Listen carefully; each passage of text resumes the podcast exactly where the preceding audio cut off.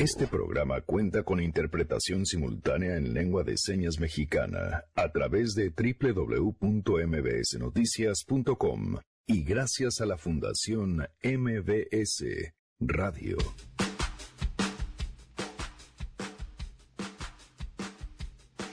Martes, martes Chairo en A Todo Terreno y por supuesto Ramón Morales estará con nosotros. Te invito a que nos acompañes a conocer un poco más acerca de las estrategias de negociación del gobierno de los Estados Unidos con México y de cuáles podrían ser los efectos que estas estrategias podrían tener en la campaña electoral que comienza Donald Trump la próxima semana. La guerra por los votos en Estados Unidos será muy intensa y México estará en el centro de la conversación. Justamente sobre el compromiso que nos pusimos encima, Guillermo Morán nos pondrá en contexto. Hoy hablaremos sobre las preocupaciones económicas y sociales del problema migratorio que enfrenta México y que ha colocado al país en la mira de la reelección electoral del pendenciero Donald Trump. Los detalles más adelante. Tenemos, por supuesto, los más recientes detalles sobre el terrible caso de Norberto Ronquillo. Tenemos también buenas noticias y más. Quédense, así arrancamos este martes a todo terreno. MBS Radio presenta A Todo Terreno con Pamela Cerdeira.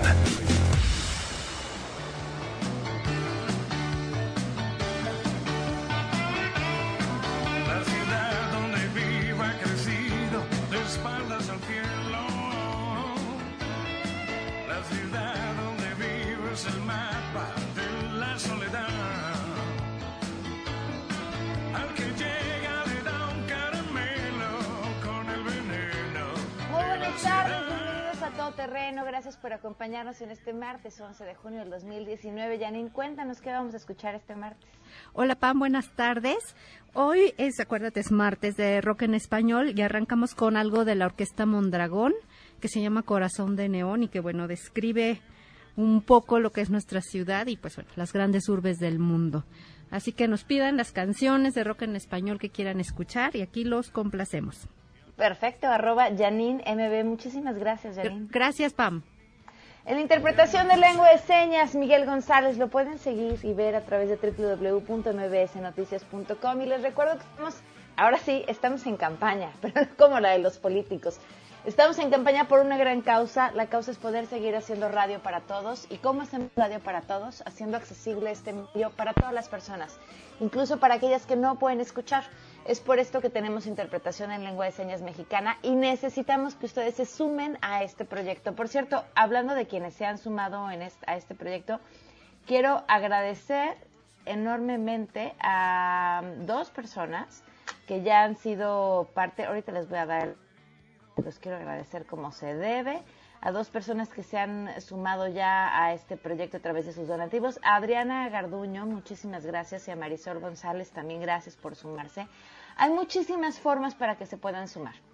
Lo primero que tienen que hacer es meterse a www.fundacionmbsradio.org y van a encontrar muchísimas cosas que pueden adquirir. Por ejemplo, una pulsera de la Fundación MBS elaborada por personas con discapacidad auditiva. Nos podemos ir a cenar y pueden eh, adquirir esta cena. Una selección especial de libros hecha por Janine, que es una además de una gran productora, una gran lectora. Eh, mi cuento autografiado una participación en vivo en el programa con nosotros. Bueno, muchísimas cosas que, de las que pueden seleccionar. Ser padrino del programa o si dicen nada de eso, pero yo quiero participar, igual me quiero sumar con una cantidad que no esté ahí, pueden ustedes poner la cantidad que quieran y ya. Con su tarjeta de crédito, en la tiendita de la esquina, vaya, de verdad que hay mil maneras de aportar, es muy sencillo. Lo único que tienen que hacer, como les decía, es meterse a la página Fundación MBS Radio org y ser parte de esto que es muy importante que es hacer radio para todos es sumarnos a una causa más y por supuesto hacer comunidad que yo les agradezco enormemente a todos los que eh, forman parte de este proyecto. Y cuando digo este proyecto pues son ustedes quienes nos están escuchando pues que, que participen y que finalmente más que un trabajo más que un programa de radio todos los días hacemos algo en lo que creemos eh, Así, así de fácil, algo en lo que creemos. El teléfono en cabina es 5166-1025. El número de WhatsApp, estoy atenta a sus comentarios y mensajes. 55 33 32 95 85. El correo electrónico a todoterreno arroba mbs.com. Y en Twitter, Facebook e Instagram Me encuentran como Pam Cerdeira. Y sigue surgiendo información sobre este terrible caso de Norberto Ronquillo, este estudiante que fue secuestrado, que su familia dijo confiaba en la actuación de las autoridades y que prácticamente lo único que las autoridades hicieron fue encontrar su cuerpo sin vida. Eh, no puedo imaginarme la desesperación, sobre todo de su madre, ante saber que las autoridades tendrían, porque eso esperamos, tendrían que tener las herramientas para poder localizar a una persona secuestrada y que, que no las usaran, que no hicieran nada, que la delincuencia puede más, además, por supuesto, de la terrible, terrible impunidad con la que nos movemos todos los días. Eh, Juan Carlos Alarcón tiene la información. Te escuchamos, Juan Carlos. Muy buenas tardes. Así es, Pamela, gracias. Muy buenas tardes. Los secuestradores de Norberto Ronquillo no dejaron pista del crimen que cometieron ya que no se utilizaron armas de fuego y tampoco armas punzocortantes, lo que complica aún más la investigación del caso. De acuerdo con el dictamen de necropsia del Instituto de Ciencias Forenses, el estudiante de nivel superior, cuyo cuerpo fue hallado la noche del domingo en la alcaldía de Xochimilco, murió a consecuencia de asfixia por estrangulamiento. Con base en los resultados, el tiempo de abandono del cuerpo de Norberto en el lugar donde se localizó tenía entre tres a cinco días de fallecido, situación que refuerza la tesis de la Procuraduría Capitalina respecto a que el joven de 22 años habría sido asesinado la misma noche del plagio. Cabe mencionar que los eh, peritos en medicina forense realizan también un análisis de las uñas de la víctima para verificar si hubo algún mecanismo de defensa o algún rasgo genético de quién o quiénes lo asesinaron. Autoridades capitalinas mencionaron que existe la posibilidad de que él o los victimarios del estudiante lo sujetaron y le rompieron el cuello. Esto demuestra que los implicados planearon no dejar rastro, por lo que utilizaron la fuerza física para acabar con la vida de Norberto. La Procuraduría de Justicia de la Ciudad de México pidió una vez más la colaboración de la ciudadanía para dar con los responsables y llevarlos ante la autoridad judicial por el crimen que concernó a diversos sectores de la capital. Y es el reporte que tengo. Muchas gracias, Juan Carlos. Muy buenas tardes. Buenas tardes. Pues estaremos al tanto de, por supuesto, cómo se desarrolla esta historia. Vaya, los esfuerzos ahora por sí agarrar a quienes a quienes hicieron esto, que bueno, pues sin duda la sensación de justicia para la familia quedará ahí siempre sin cumplirse porque a su hijo no se los van a regresar, pero es importante no mandar uno, otro mensaje de impunidad, sobre todo en hechos tan lamentables e irreparables como este. En contraste, tenemos buenas noticias.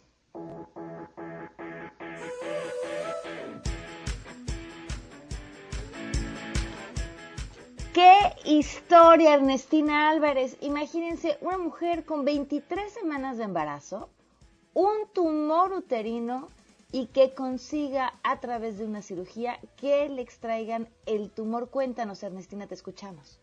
Pamela, buenas tardes para ti, para el auditorio. Te informo que médicos del Instituto Mexicano del Seguro Social retiraron un tumor uterino de 22 centímetros a una mujer con 23 semanas de embarazo mediante la extracción del vientre y el feto, que fueron reimplantados posteriormente con éxito. En un comunicado, el IMSS informó que la paciente se recupera y el bebé se desarrolla satisfactoriamente de esta cirugía que se realizó en el Hospital General de Zona número 3 en Aguascalientes y consistió en la extirpación del mioma en el útero, el cual ponía en riesgo la vida de la mujer y del feto. La coordinadora de ginecología de ese hospital, Irene Carrillo, explicó que la cirugía implicó la extracción y reimplantación del útero con todo y feto y en estos momentos continúa el embarazo. La paciente se encuentra en recuperación y en espera de la fecha de la cesárea programada a partir de que el feto cumpla 28 semanas de gestación. Hasta aquí el reporte. ¡Wow! ¡Wow! ¡Qué historia, Ernestina! Muchísimas gracias. Vamos a hacer una pausa y continuamos con muchísimo que platicar en este martes a todo terreno 10 con 10. En unos Digo, momentos en A Todo Terreno. Ya les voy a dar bien la hora, 12 con 10 y por supuesto Ramón Morales está con nosotros. Regresamos. A Todo Terreno. A todo terreno con Pamela Cerdeira. Continuamos.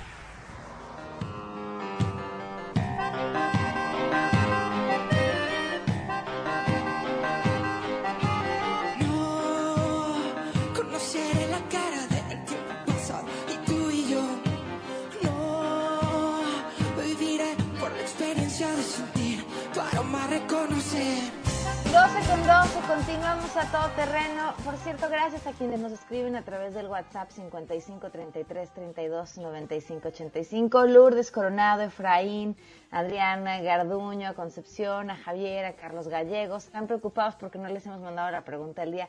Estamos planeando una sorpresa para ustedes, así que estén al tanto, pero aquí estamos leyendo y recibiendo todos sus mensajes. De verdad, eh, Roberto Alonso, muchísimas gracias. Mario Casco, Enrique Franco, Berna, Sofía Bernhausen. A todos, muchísimas gracias. Gracias por todos los mensajes que nos mandan todos los días. Eh, Ramón Morales, ¿cómo estás? Querida Pamela, ¿cómo estás? Eh, gracias por la invitación. Un saludo para todo tu auditorio.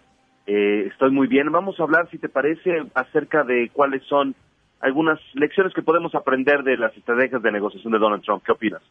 Me parece perfecto, cuéntanos. Esto, esto, independientemente de ser análisis político, a mí me gustaría que todo nuestro auditorio lo pudiera aprovechar como este, mejorar sus estrategias de negociación.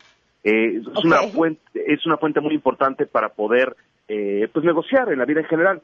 Y la técnica de la que vamos a hablar, de, vamos a hablar de varias técnicas, pero la primera se llama eh, leverage o, le- eh, o fuentes de poder. Eh, lamentablemente en español no existe una traducción eh, que pueda, una palabra que traduzca todos los significados de la palabra leverage, que es una palabra en inglés, pero leverage significa afectar la conducta de una persona hacia un sentido específico. Las fuentes de poder que te sirven para condicionar la conducta de otro para desarrollar un resultado en específico. Entonces nosotros lo podemos a veces asociar con poder, con ventaja, con palancas, y el punto es que generalmente los negociadores norteamericanos y, y angloparlantes están pensando en fuentes de leverage, están buscando fuentes, cómo encontrar maneras para que la- el otro reaccione a tu voluntad. Entonces, eh, Richard Shell en un extraordinario libro que se llama Negociar por ventaja nos habla de leverage y dice que hay tres tipos, ¿no? El leverage positivo, que es tener lo que el otro desea, hacer que el otro eh, condicione su conducta como yo quiero para obtener lo que él quiere, porque eso yo lo tengo. Número dos, el leverage normativo, que es la capacidad de doblegar al otro porque yo tengo las normas, porque yo conozco los patrones de medida, porque yo sé jugar mejor este juego. Y tres, el leverage negativo, que es controlar la conducta de mi oponente porque puedo generarle consecuencias negativas que quiere evitar. Entonces, el otro hará lo que yo quiera porque el otro tiene que evitar o querrá evitar las consecuencias negativas que yo puedo generar en su contra. Y esta es precisamente la estrategia que utilizó Donald Trump para el- el- el- sus objetivos, diferentes objetivos que él está desarrollando con las estrategias de los aranceles. Entonces esto se llama leverage negativo, la capacidad de, de como hace una mamá que amenaza a su hijo con una chancla voladora y el hijo se pone a hacer la tarea o el hijo se pone a estudiar, etcétera, de la misma manera, ¿no? Evitar el castigo, evitar la pena, ¿no?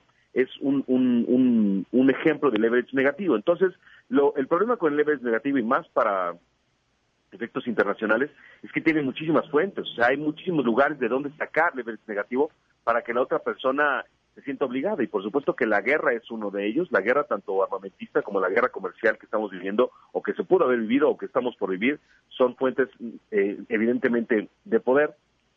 ¿Y de dónde salen estas fuentes de poder? En términos de países, de la interdependencia económica. Quitarte, dejarte de comprar o imponerte aranceles, eso aumenta las posibilidades de generar estas fuentes de poder. Y lo verdaderamente pues, notable, curioso o, interesante de esto es que Donald Trump es un fanático de leverage. De hecho, en su en su libro de, de Art of the Deal, del arte del negocio, eh, le dedica un capítulo a cómo hacer que el otro haga lo que tú quieras y de acuerdo con sus propias reglas, el objetivo es tener algo que el otro necesita desesperadamente o meterte con algo con lo que el otro simplemente no puede vivir. Y en la medida en que tú logres encontrar ese algo, puedes, puedes condicionar su conducta. Y bueno, pues la verdad es que si nosotros analizamos cuál es el, el, el, el origen o el objetivo de, este, de esta imposición de aranceles, nosotros nos damos cuenta de que precisamente lo que está buscando el presidente López Obrador es poder traer resultados en política económica. ¿Qué Entonces- pasaría, Ramón, si nosotros Sí. pudiéramos negociar con Donald Trump bajo las condiciones en las que él lo hace con nosotros? No sé si me estoy explicando. Pues mira, es difícil por muchas razones. En primera, porque hay una gran, gran, gran interdependencia económica. Nosotros dependemos de Estados Unidos muchísimo. Y porque México sistemáticamente le ha tenido mucho miedo a negociar con China y con Rusia, que es lo que verdaderamente nos, nos daría el poder de contrarrestar la influencia de Donald Trump. De hecho, es en el, en el en la literatura de negociación, de técnicas de negociación, la palabra eh, man o batna, es decir, la mejor alternativa a una negociación, es eh, la capacidad que tú tienes de irte con otra persona, con otro proveedor o con otra galana o con otro galán si el otro te trata mal, ¿no? Pero cuando nada más tienes un proveedor, nada más tienes un galán, nada más tienes una galana, nada más tienes una casa, pues obviamente pues te tienes que te tienes que aclimatar a las reglas, ¿no? Claro. Eso eso lo refleja claramente Donald Trump cuando dice, este, nosotros no necesitamos a México, México nos necesita a nosotros. Y es que eso es un esfuerzo que el, que el gobierno estadounidense ha hecho durante los últimos 30, 40 años de que está, de que México sea extremadamente dependiente y no solo eso, exclusivamente dependiente. Lo he mencionado en muchas ocasiones. Yo sinceramente no sé cómo el Senado de la República puede hacernos tanto daño al ratificar el artículo 32.10 del nuevo TEMEC, el USMCA, el nuevo acuerdo comercial que sustituye al TELCAN, porque en ese artículo se establece que Estados Unidos tiene derecho de veto en caso de que México o Canadá decidan hacer acuerdos comerciales con Rusia y China. Literal. Como se los estoy diciendo, en ese artículo que está por ratificarse se establece que Estados Unidos tiene derecho de veto sobre las decisiones comerciales de, de México o Canadá con países no capitalistas, con países que no tienen economía de mercado. Y eso naturalmente sería una muerte comercial para México porque no tendría la capacidad de generar eh, otros polos económicos y generar otras condiciones de negociación, porque el orden económico mundial que Estados Unidos generó está diseñado para que Estados Unidos sea el primer lugar en todo y todos lo necesiten. Entonces, obviamente, eh, somos extremadamente dependientes y la única posibilidad que habría de negociar en igualdad de condiciones sería tener, pues digamos que una gran cantidad de clientes y tener, estar muy interconectados con otros países, consumir menos de Estados Unidos y hacer que ellos nos necesiten a nosotros, porque ha quedado más que claro desde hace mucho tiempo que México tiene una capacidad económica de consumo vastísima. Nosotros ayudamos a que la industria automotriz norteamericana sobreviviera después de las crisis. Y bueno, en- el poder adquisitivo del mexicano puede no parecer mucho, pero vaya que hay muchísimo dinero en nuestro país. Y el primer lugar, la economía número uno del mundo siempre va a ser más poderosa teniendo un cliente tan bueno como México. El punto es, ¿qué otras estrategias se pueden y qué fue lo que exactamente en la literatura sobre negociaciones internacionales nos hizo Donald Trump? ¿Cómo se llama eso? Se llama vinculación temática. Es decir, yo, como no me puedo meter en tu régimen interior doméstico y no puedo hacer que cambies tus normas migratorias, no puedo porque eres un Estado soberano y yo no te puedo hacer eso, entonces me meto con tu legislación sobre comercio para que cambies tu régimen interior. Entonces, para que tú decidas, para escapar mi leverage negativo, para escapar las, con- las co- condiciones negativas que te estoy generando, que tú cedas a lo que yo te estoy diciendo, cambiando tu normativa interior.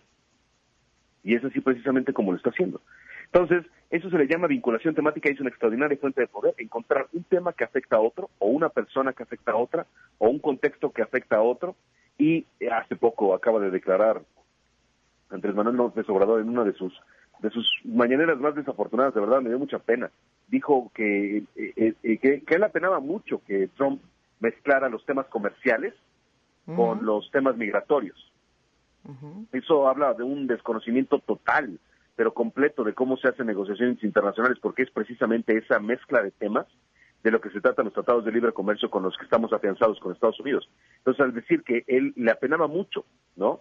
Que el presidente Trump mezclara el tema migratorio con el tema comercial, pues es exactamente esa la única forma que tienen de que exista un cambio en la legislación doméstica que impacte en el Senado y en el Congreso y que sea ratificado por ellos.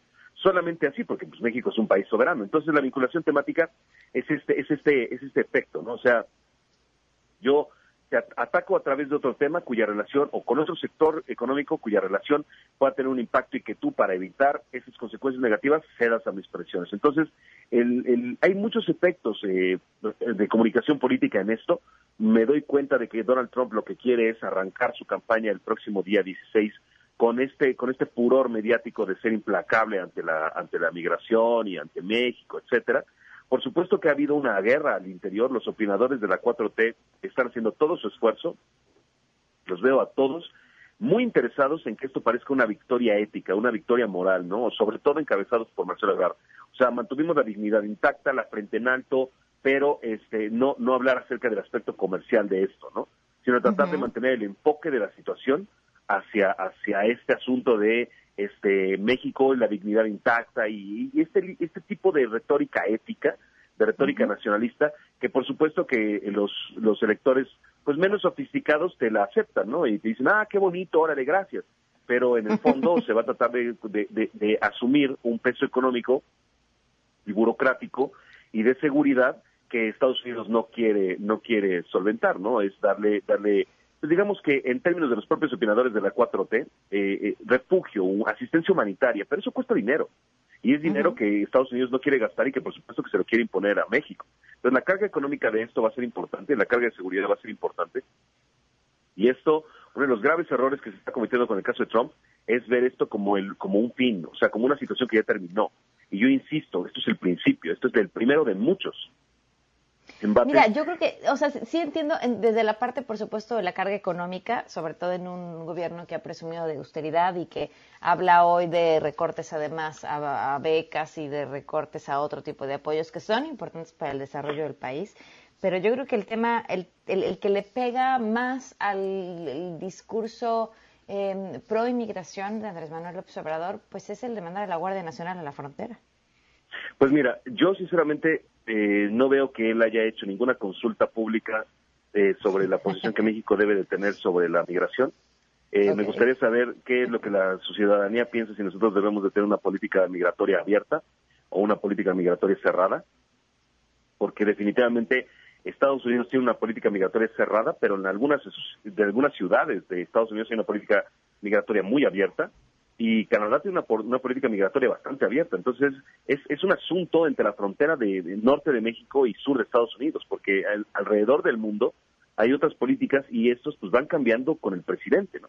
Y en ese sentido creo que Andrés Manuel López Obrador sí debió haber hecho un, un esfuerzo por bajarse los costos políticos de esta política migratoria, que los costos personales para él y políticos para él, de esta política su migratoria política que quiere tener con los migratoria? migrantes. ¿Mande? Claro, de su política migratoria. O sea, esto lo ves como un costo Sí, esto político de sí, su... por ciento, so- totalmente. O sea, esto es su decisión. Esto es, o sea, la política migratoria de Sí, México claro. es la política del presidente. O sea, no tenemos una, Claro. una estrategia estable o constitucional en esta materia que puedas tú, manten- tú considerar como la base de lo que los diferentes presidentes, sobre lo que, sobre la que los presidentes deben de construir.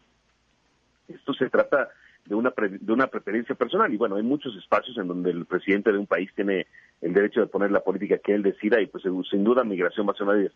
Pero este tratan de impulsar la retórica de que todo lo tenían preparado, de que ya tenían las medidas desde antes, de que de, de todo esto y acaban de sacar en la mañanera, creo que fue hoy o ayer el equipo que se va a encargar de esto. O sea, naturalmente estamos reaccionando a lo que hace Donald Trump. ¿Y por qué sostengo que esto se va a repetir? Y no tengo la más mínima duda, y se lo diría Andrés Manuel en su cara.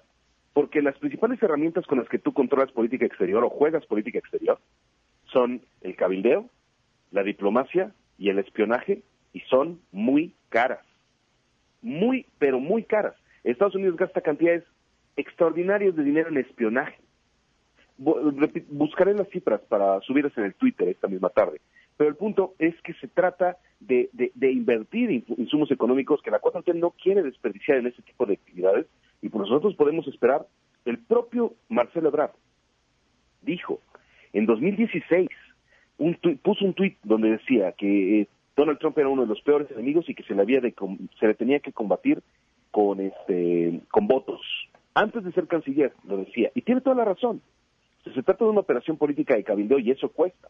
Mantener los sueldos de los operadores mexicanos en Estados Unidos que están generando votos para los demócratas, apoyando, pero obviamente este, tratando de mantener la- el, el control del gobierno lejos de esto, porque si Trump se entera de esto, naturalmente va a ser este, pues una retaliación, pero sin lugar a dudas, los enemigos de tus enemigos son tus amigos, y vaya que Trump tiene muchos. Entonces, me refiero a Joe Biden, me refiero a Nancy Pelosi, me refiero a Xi Jinping, me refiero a Vladimir Putin. Vaya, nosotros nos estamos encerrando desde hace mucho tiempo en negociar exclusivamente con Estados Unidos, cuando el propio orden económico internacional da para que México tenga un protagonismo muchísimo más abierto, apostando por el verdadero libre comercio. Pero independientemente de eso, lo que nosotros podemos esperar es, número uno, Donald Trump está en campaña, claramente. México es una de sus principales piñatas y eso lo ha demostrado muchas, muchas veces. Es, es una de sus fuentes más redituables de votos porque sus electores tienen este resentimiento tan fuerte contra México que él sabe capitalizar muy bien desde el principio, desde su arranque de campaña. Traen drogas, traen violadores, el muro que nunca pudo hacer. Y entonces nosotros podemos esperar que esto siga, o sea, eso es un hecho. ¿Y qué es lo que México debería de hacer? Pues yo creo que contraatacar políticamente, como el propio Marcelo Ebrard ya veía eh, antes de ser canciller, atacarlo a través de votos y apoyo a los demócratas. Que difícilmente va a suceder. Muy difícil. Muchísimas gracias por la invitación, Pamela. Gracias, Ramón. En Twitter, Ramón Márquez seguir en Facebook. Te mando un abrazo y nos vemos la próxima semana. Igualmente, muchísimas gracias, Ramón. Descansa. Oigan, y a- adiós. Antes de irnos a la pausa, les platico rápido de lo que está haciendo Liverpool, increíble con la tarjeta Liverpool Visa que están eh, manejando ahí. Primero, porque la pueden usar para comprar, obviamente, dentro de la tienda Liverpool, pero también en cualquier establecimiento de México y en el mundo. La tarjeta Liverpool Visa les da puntos rosas en cada compra que hagan, que pueden cambiar por lo que más les guste de la tienda. Y no solo eso, también les da un 10% de descuento adicional en su primer día de compras dentro de Liverpool y en liverpool.com.mx. Lo más importante es que siempre van a poder contar con ella en cualquier emergencia, ya que les da seis meses sin intereses en hospitales o gastos médicos durante todo el año. Así que si aún no la tienen, soliciten su tarjeta Liverpool Visa hoy mismo en su tienda Liverpool favorita o a través de liverpool.com.mx. Vamos a una pausa y volvemos.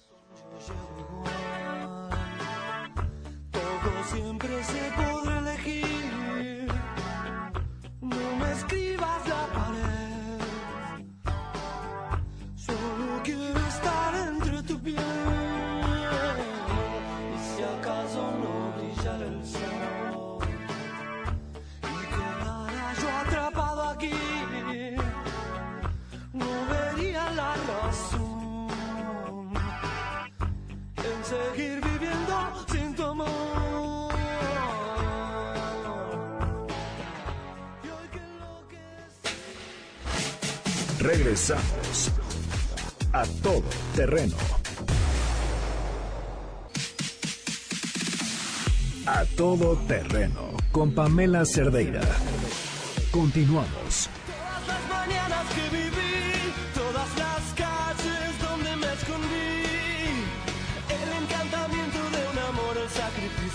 12 con 32 minutos, continuamos a todo terreno. Ya vi sentadísimos en cabina porque además nos vienen a platicar de algo interesantísimo. Se encuentran Jean-Louis Brunet, director general y fundador de Mutus, y Jaime Castillo, director de desarrollo de negocios. Bienvenidos, ¿cómo están? Bien, gracias, Pame, gracias por la invitación. Gracias, Pamela, por la invitación. Gracias por acompañarnos. Fíjense que es uno de los grandes eh, temas y yo creo que de las grandes preocupaciones que para todos es la de la salud y las medidas que podemos tomar para, eh, en caso de cualquier eventualidad, pues estar protegidos. Y justamente aquí es donde vienen ustedes, cuéntenos. Sí, así es, Pamela. Pues mira, somos la primera membresía de salud de gastos médicos mayores en México. Y lo que hacemos es que en una sola membresía tienes, pues, eh, soluciones para cuidar, prevenir y restablecer tu salud de manera rápida, eficiente, a través de una aplicación. Es decir, no hay trámites, eh, te ahorras muchísimo tiempo y nosotros te guiamos durante todo el proceso, ya sea para restablecer tu salud o para poder prevenir, que es algo sumamente importante también, ¿no? A ver, ¿cómo que a través de una app? Cuéntame. Sí, eh, eh, normalmente cuando alguien tenga que hacer uso, por ejemplo, de una póliza de gastos médicos mayores tradicional, pues es una pesadilla, ¿no? El tener que llenar en mil formatos, informes, y recabar documentos, irlo a presentar, en fin. Eh, en Mutus es tan sencillo como abrir tu aplicación, picar, eh, reportar un evento o una urgencia, eh, llenas tres, cuatro datos, por ejemplo, el nombre de tu médico, tu teléfono celular, el, tele- el- el teléfono del médico, su mail, el diagnóstico, y de ahí en adelante nosotros nos encargamos de todo. No tienes que hacer absolutamente nada, ¿no? O sea, ni- de pagarlo todo o funciona por reembolso Se busca o depende regula- del caso. Ajá. Somos la primer membresía en México, cabe mencionar, con una serie de eh, adelantos que nos van a permitir a nosotros los asegurados hacer más sencillo y práctico. ¿A qué nos referimos? Tenemos el pago directo, pero tenemos otros beneficios. Uno de ellos que eh, me gusta y me encanta resaltar es que es la primer membresía en México que no tiene deducible ni coaseguro. Esta parte de verdad m- me encanta. A- De repente contratamos una póliza de gastos médicos y si tenemos un ejemplo, tenemos un evento de 100 mil pesos y de deducible o coaseguro resulta que son 50 mil pesos. Sí nos ayuda, pero no nos resuelve el problema. Esta membresía, reitero, es la primer membresía en nuestro país con un deducible cero y un coaseguro cero. Otro beneficio que para mi gusto es sumamente interesante es el nivel de hospitales. Tenemos Médica Sur y Grupo Ángeles, entre otros. Así es.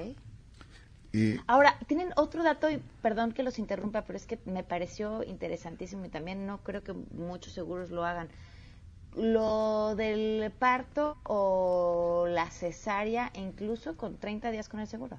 Así es. eh, si, si estás planeando tener familia, por ejemplo, no Una- un matrimonio joven, pues eh, va a poder acceder a mutuos de manera muy sencilla. O sea, es, es un precio muy económico. Ahorita vamos a hablar del precio, pero Sí. eh, con tan solo eh, eh, tener 30 días después de haber contratado la membresía el embarazo, es decir, compras hoy, te embarazas después de 30 días, tu maternidad está cubierta. Y esto a diferencia de los seguros de gastos médicos tradicionales, eh, en donde te dan una ayuda para maternidad, en esta, en la nuestra, en Mutus, eh, está totalmente cubierta la maternidad. Es decir, cubrimos todo la- el, el parto, cesárea, eh, complicaciones del embarazo si se presentan. Aquí hay una parte bien importante por resaltar.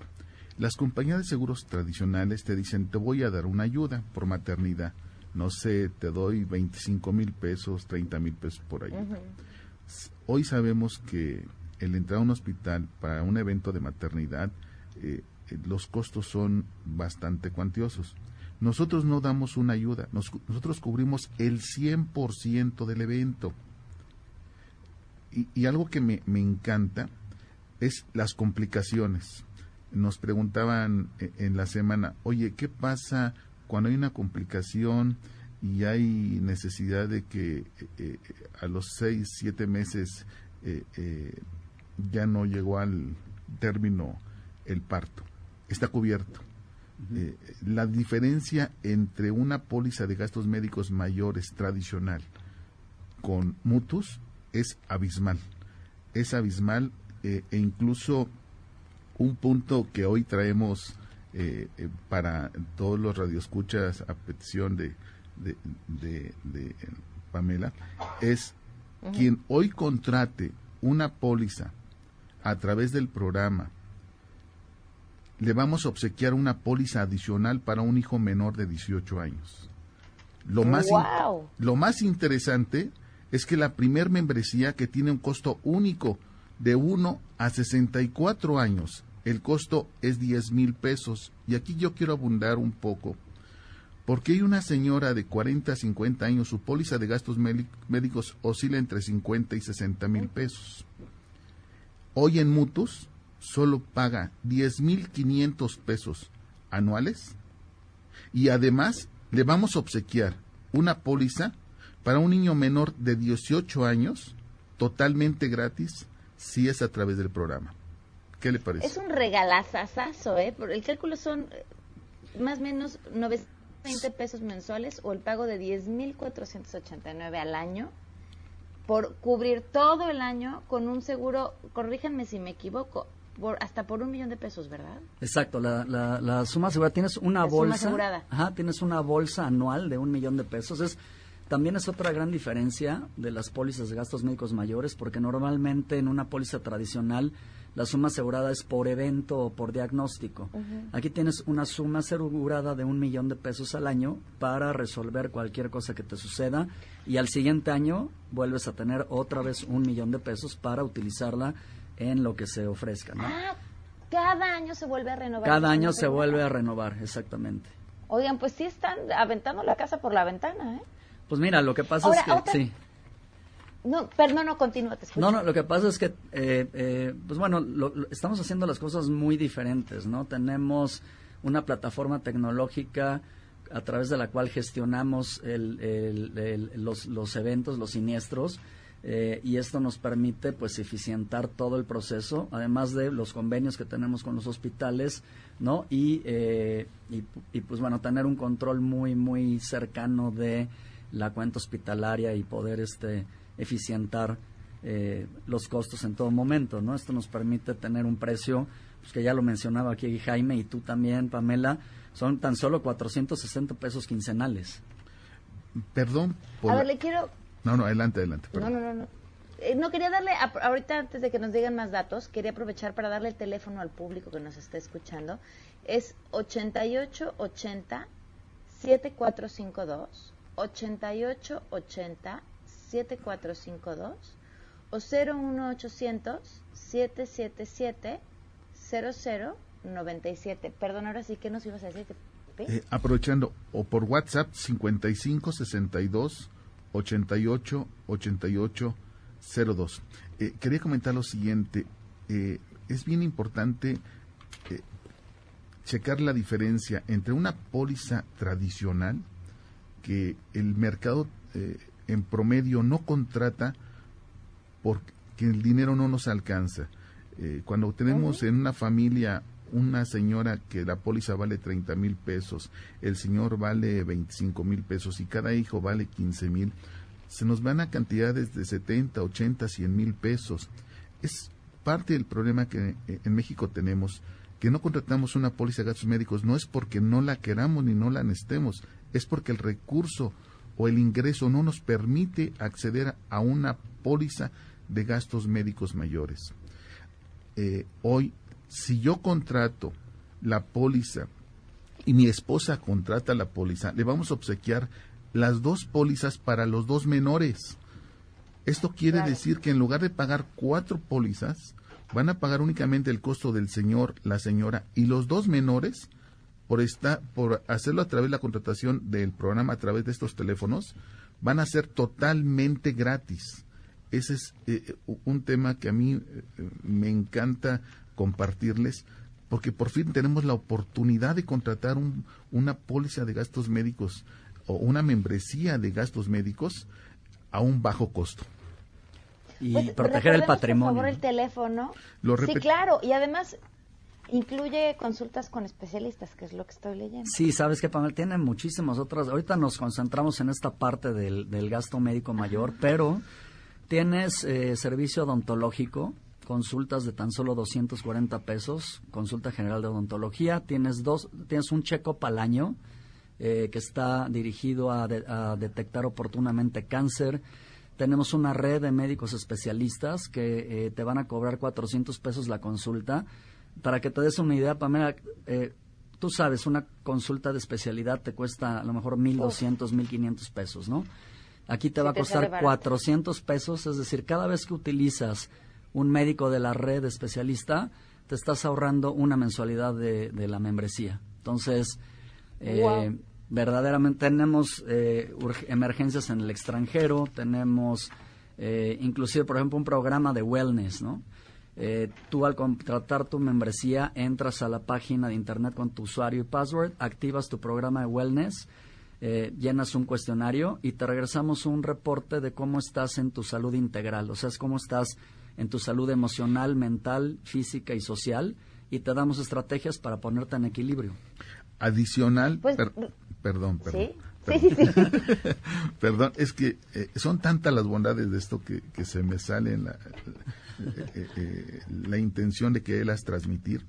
Tenemos más beneficios si es que se diera la contratación el día de hoy a través del programa. no solo les vamos a regalar una póliza adicional para un menor de 18 años, les vamos a obsequiar un paquete de últimos gastos sin costo. Y además lo podrán contratar a 12 meses sin intereses con cualquier tarjeta de crédito. E- Este producto yo creo que va destinado evidentemente para empresas, para familias que hoy por primera vez tendrían la oportunidad de contratar a un bajo costo. Reitero, de 1 a 64 años tiene el mismo costo, es bien importante reiterarlo. Sí. Les recordamos el teléfono para que puedan contratar. El WhatsApp es 5562 88 8802, ¿verdad? ¿Es correcto? Perfecto. Pues muchísimas gracias y ojalá podamos tenerlos de regreso para seguir platicando de eso. Insisto, yo creo que es la mejor, mejor lugar donde puedes poner tu dinero, en tu salud, en tu tranquilidad y que ante cualquier eventualidad estés cubierto. Pero sobre todo, vaya, los precios y la propuesta que traen ustedes con este proyecto no tiene precedentes. Muchísimas gracias. Muchas gracias a ti, Pamela, por la invitación. Y claro, con gusto regresamos cuando tú nos digas a seguir platicando de lo que estamos haciendo en Mutus y cómo estamos innovando en protección patrimonial de las familias en México. Pues claro, muchísimas gracias a los dos. muchísimas gracias. Buenas tardes, gracias. gracias. Gracias a todos. Bye. En otros temas, eh, miren, aquí hablando de salud y cómo cambiar la vida de las personas, yo creo que otro de los grandes temas, sobre todo de este inicio de sexenio, tiene que ver con los programas sociales y la política social. Eh, em- arrancamos con un gobierno que esa ha sido su gran promesa y la pregunta que nos hacemos es, los programas sociales que hoy se están presentando podrían de verdad cambiar la vida de las personas. Le agradezco enormemente a Fátima Mase, coordinadora de proyectos del INCO, que nos acompaña vía telefónica. Fátima, ¿cómo estás? Muy buenas tardes. Hola, buenas tardes. Un saludo a ustedes al auditorio. Gracias por acompañarnos, Fátima. Han presentado pues un análisis sobre los 10 programas o los cambios en los programas sociales y si esto podría o no eh, cambiar la realidad de las familias en México. ¿Qué han encontrado? Así es, mira, revisamos 10 de los programas sociales que han, tuvido, que han tenido perdón, mayores cambios en los últimos seis meses. Revisamos cómo Ajá. cambiaron las reglas de operación, si es y nos preguntamos si estos cambios responden uno a las debilidades que salieron en las evaluaciones anteriores y dos si responden a las preocupaciones por las que este gobierno está justificando esos cambios. Y desafortunadamente lo que nos encontramos es que pues no, eh, no no responden, no, no, no toman en cuenta la evidencia anterior y no en todos los casos van a, a resolver las eh, pues las preocupaciones del gobierno actual. Solo para hacer un conteo rápido, cuatro de los diez programas que analizamos no tienen reglas claras, o sea, todavía hay incertidumbre, por ejemplo, en lo que va a pasar con los eh, refugios para víctimas de violencia, eh, o en lo que va a pasar con el programa de apoyo a las personas con discapacidad. Y hay otros cuatro que son los que tienen el mayor presupuesto, cuatro de los cinco con mayor presupuesto de nuestra muestra, que asume básicamente que un ingreso adicional va a eliminar las fuentes de discriminación de los grupos vulnerados. Déjame, detengo ahí tantito, porque eh, ciertamente estos eh, eh, los programas de desarrollo social están van dirigidos digamos a las familias que o a las familias o a los grupos poblacionales que tienen mayor desventaja y cuando tú da o cuando el gobierno da una transferencia no condicionada o con requisitos mínimos en realidad lo que está haciendo es compensando de manera momentánea su ingreso pero si esto se hace sin eh, tejer, digamos, la red de instituciones que se necesita para que, para contestar o para para disminuir las barreras que tienen estos grupos vulnerados, pues realmente va a servir de poco. Un ejemplo de esto sería el programa de estancias infantiles, que se comentó mucho en febrero, eh, en el que básicamente las padres, madres, tutores van a recibir un- una transferencia, un cheque de do- 800 pesos al mes. Y esta cifra es menor a lo que cuesta eh, un- un- tener un niño en una estancia infantil y pone en desventaja a estos trabajadores frente a otros si es que no tiene una red familiar o conocidos que puedan encargarse de los niños. A ver, y ahí vale la pena detenernos porque no solamente es menor a lo que cuesta estar en una estancia, sino es menor a lo que estaban recibiendo por el programa anterior. eh, que, el dinero iba directo y, y, si, y tengo entendido, corrígeme si me equivoco, pero también el número de personas que están recibiendo el apoyo es menor. Pues sí, eh, mira, ellos, ellos están haciendo ya ahora el conteo. Eh, una de, la- de las preocupaciones que tenemos es que no se están basando en el sistema eh, de información social integral que, que tenía el gobierno anterior. Pero fíjate que aquí una de, lo- de las mayores preocupaciones es que pues, realmente funciona distinto. Entonces, mucha, aquí lo- an- anteriormente las familias que tenían acceso al programa de estancias infantiles, pues que realmente solo llevaban a un niño que eh, a una estancia infantil que estaba subsidiada, que recibía dinero para montar la, la, la estancia, pero también para cubrir los costos de operación o los costos de estancia de ese niño a lo largo del mes. Y, y en este momento lo que se está haciendo nada más es dar el cheque sin apoyar a las estancias infantiles. Entonces, aquellos que no tengan los recursos para, para mantener, eh, para poder seguir operando y que hayan perdido, digamos que a su clientela, porque porque ya no porque ya no les alcanza ese cheque para tener a las personas a los niños en las instancias pues van a tener que cerrar. Eso por un lado no y por el otro pues realmente deja a las aquí hay, hay, hay dos problemas muy grandes. Primero es que deja a las familias que necesitan este apoyo para poder trabajar en desventaja y en segundo lugar también descarta los beneficios que tiene para los niños porque realmente bien aprovechar Claro. las estancias infantiles puede eh, pues dan una estimulación que, que ayuda a que los niños tengan un mayor aprendizaje en años posteriores Claro. Ahora, a ver, ese es el tema de las estancias. En el de las personas con discapacidad, ¿qué es lo que encontraron? Ese es un caso súper interesante. Mira, el, el, el programa que nosotros analizamos es el programa de desarrollo integral de las personas con discapacidad. Este es el programa que justifica el 90% del, del presupuesto de la CONADIS. Desde noviembre de 2018 no hay un titular en, la, en, en, en, en esta instancia e incluso hubo eh, menciones de parte de la Secretaría del Bienestar para diciendo que el CONADIS ya era inviable.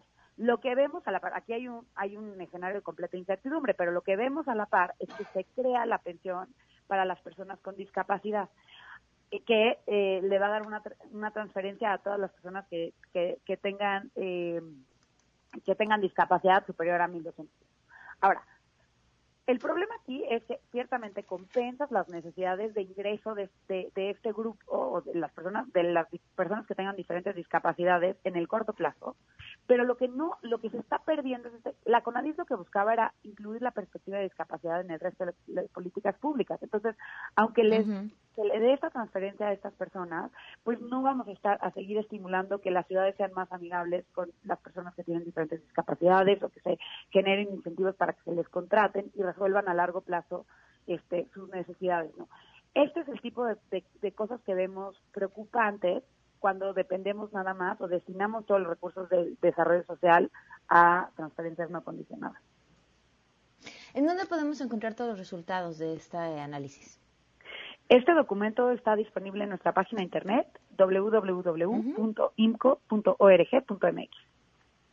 Perfecto, pues te, te agradezco muchísimo, Fátima, que nos hayas acompañado y bueno, pues seguir revisando todas aquellas investigaciones que están haciendo. Muchas gracias. Gracias por el espacio. Que estés muy bien. Vamos a una pausa y continuamos a terreno. Regresamos a todo terreno. A todo terreno con Pamela Cerdeira. Continuamos.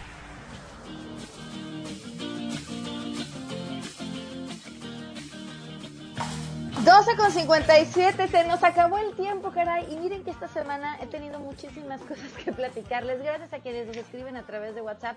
Nos están pidiendo canciones también sobre eh, el orgullo gay, porque estamos justamente en el mes del orgullo. Mañana, Janine, les voy adelantando, mañana serán justamente canciones del orgullo gay, por si quieren irnos mandando su música 55 33 32 95 85 es el número de WhatsApp y les recuerdo que pueden ser también parte de la lista de difusión. De volada ya nos vamos con Sheila, ya estás en cabina Sheila, cuéntanos eh, qué se está cocinando esta tarde. Y de esto se hablará en las próximas horas. A todo terreno. Sheila, buenas tardes.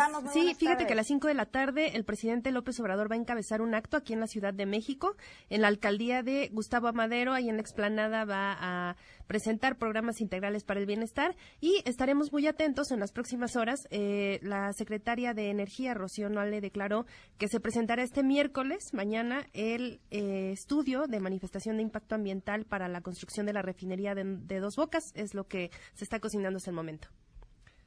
Perfecto, muchísimas gracias, Sheila. Gracias, Pam. Buenas tardes. Buenas tardes, nos vamos, se quedan en mesa para todos. MBS Radio presentó A Todo Terreno con Pamela Cerdeira, donde la noticia eres tú.